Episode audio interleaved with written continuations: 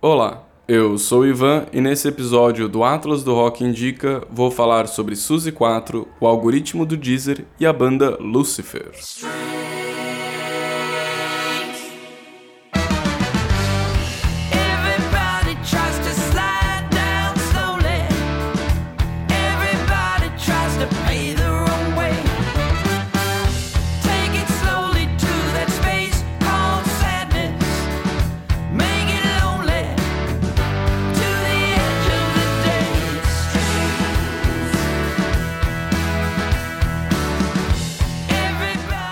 Algumas semanas eu vi a notícia de que uma tal de Suzy 4 estava lançando um álbum novo. Ouvi uma das faixas que estava linkada na notícia e gostei, mas deixei pra lá, não procurei saber mais sobre o álbum. Dias depois, eu estava assistindo a segunda temporada da série Ash vs Evil Dead. É uma série de terrir, tem bastante comédia, sangue e frases de efeito. É uma continuação dos filmes clássicos da franquia Evil Dead e teve três temporadas, entre 2015 e 2018. Em um dos episódios, o personagem principal, Ash, retorna ao lar e nós vemos como era o quarto dele na adolescência, durante a década de 1970. As paredes estão decoradas com cartazes do Alice Cooper, do Iggy Pop e da Suzy 4. Talvez eu nem tivesse reparado no pôster dela se eu não tivesse visto a notícia do lançamento do álbum alguns dias antes. Mas essa coincidência foi o suficiente para atiçar a minha curiosidade e eu decidi pesquisar. Afinal, quem é Suzy 4?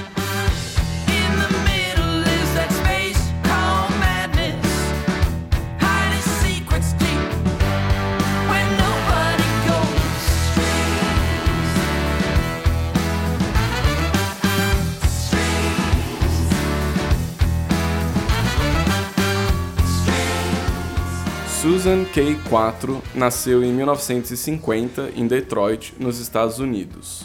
O sobrenome da família dela, na verdade, era Quattrocchi, mas quando os avós dela se mudaram da Itália para os Estados Unidos, o sobrenome foi abreviado para Quatro.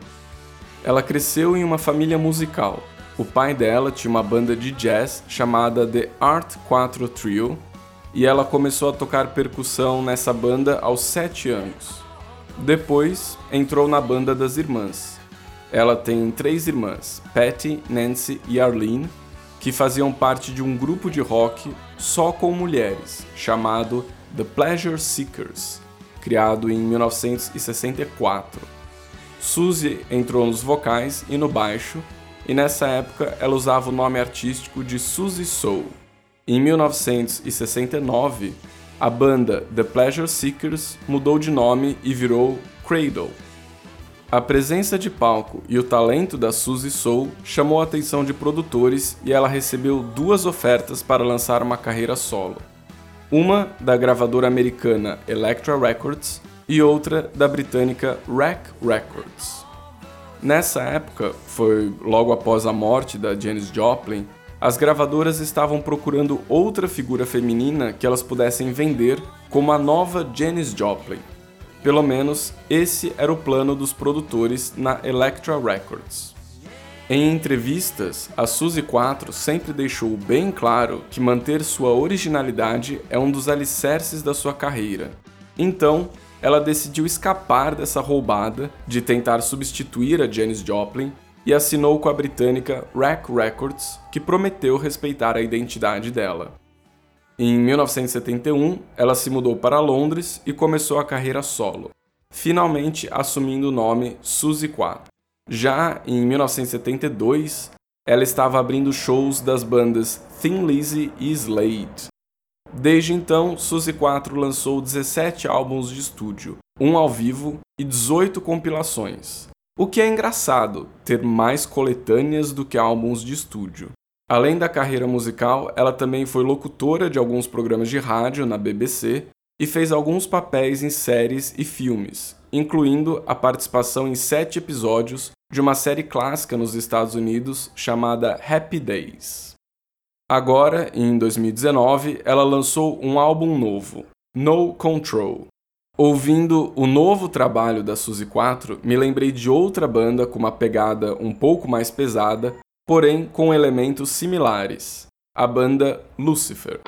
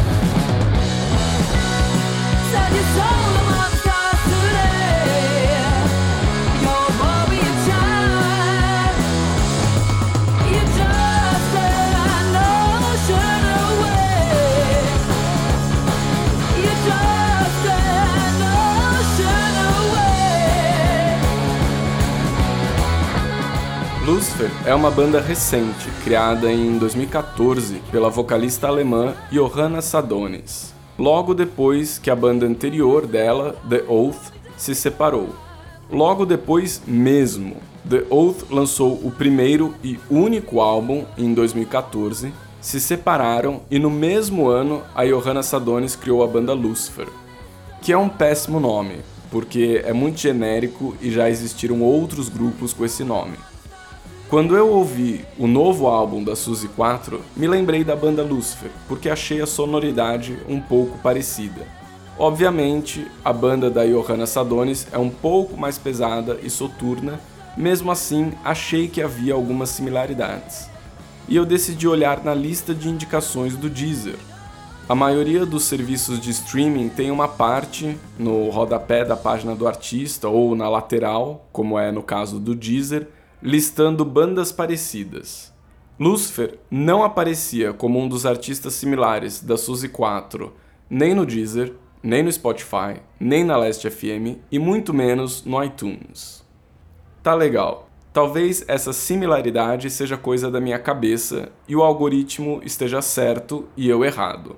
Mas aí eu fui na página da banda Lucifer no Deezer e vi que The Oath não estava na lista de artistas relacionados.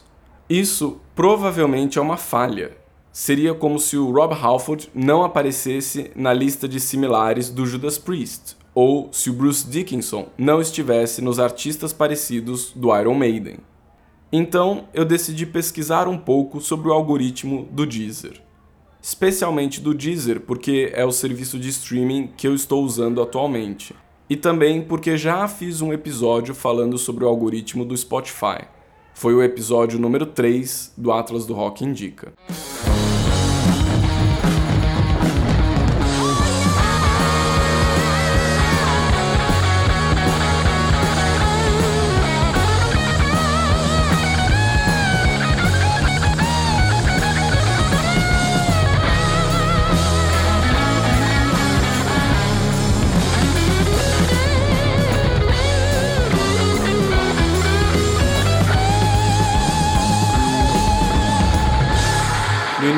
Serviços de streaming, as indicações dos algoritmos funcionavam por associação de ouvintes ou de listas de música. Ou seja, se as pessoas que ouvem Suzy 4 costumam ouvir Lucifer, então, quando você ouvisse Suzy 4, o algoritmo te indicaria Lucifer. Mas esse é um sistema falho. Só porque as pessoas ouvem duas bandas não significa que elas são parecidas. Quando eu estou com as minhas sobrinhas, eu coloco Patati Patatá para tocar no Deezer. Quando eu estou sozinho, ouço Judas Priest. Só porque Patati Patatá e Judas Priest tocam bastante no meu Deezer, não significa que são bandas parecidas. Para melhorar os algoritmos, os serviços de streaming criaram outras estratégias, como analisar as letras das músicas procurando por temas similares, analisar a velocidade ou a melodia, acompanhar blogs e sites com resenhas de álbuns. Isso é algo que o Spotify faz. Eles alimentam o banco de dados da inteligência artificial com artigos sobre bandas e álbuns. O computador analisa quais as palavras mais associadas com determinadas bandas ou álbuns e usa esse conhecimento para melhorar as indicações do algoritmo. Por exemplo, muitas resenhas do novo álbum da Suzy 4 usam as palavras rock, blues e rock dos anos 70. A inteligência artificial percebe isso e passa a indicar Suzy 4 quando você procura por rock, blues ou rock dos anos 70. Em um artigo publicado em 2014 no site francês Libération, um dos técnicos do Spotify afirmou que a inteligência artificial analisa 10 milhões de textos por dia, buscando essas associações de palavras. No mesmo artigo, um programador do Deezer contou que eles usam uma estratégia semelhante, porém com programação de rádio. A inteligência artificial do Deezer usa programas de reconhecimento de músicas para acompanhar o que toca nas rádios. Na época em que o artigo foi publicado, o Deezer analisava a programação de 1.500 estações. Uma das razões para o Deezer prestar atenção nas rádios é o objetivo da empresa de que o algoritmo seja capaz de criar uma rádio personalizada. O Deezer tem uma função chamada Flow, que toca músicas em sequência como se fosse uma playlist infinita. De acordo com a empresa francesa, o objetivo deles é lapidar o algoritmo do Flow para que ele fique perfeitamente sincronizado com o gosto e a rotina do usuário. A inteligência artificial do Deezer está tentando entender não somente o que as pessoas ouvem, mas quando elas ouvem. Por exemplo, se durante o horário de trabalho você costuma ouvir música instrumental, mas fora do trabalho você ouve rap, o algoritmo tenta se adaptar a essa rotina. Se você tocar o flow durante o horário de trabalho, ele iria para músicas instrumentais, porque ele sabe que é o que você costuma ouvir nesse período. Em 2016, Alexander Holland, chefe de conteúdo do Deezer, afirmou que conectando o GPS e o acelerômetro do celular, o algoritmo do Deezer também seria capaz de perceber que atividade você está realizando se você está parado em casa ou correndo na esteira da academia. Aí, a função flow iria se adaptar a esses contextos, tocando automaticamente músicas mais calmas quando percebesse que você está relaxando em casa ou músicas mais agitadas quando percebesse que você está na academia. Eu raramente uso o flow do Deezer, então não tenho experiência suficiente para saber se o algoritmo deles está realmente tão eficiente quanto eles dizem. Mas a inteligência artificial que indica artistas semelhantes certamente pode melhorar. Nas indicações relacionadas à banda Lucifer, por exemplo, aparecem grupos que sim, podem ter algumas semelhanças, mas com certeza devem haver muitas outras bandas mais próximas de Lucifer do que a Vantasia ou Slayer.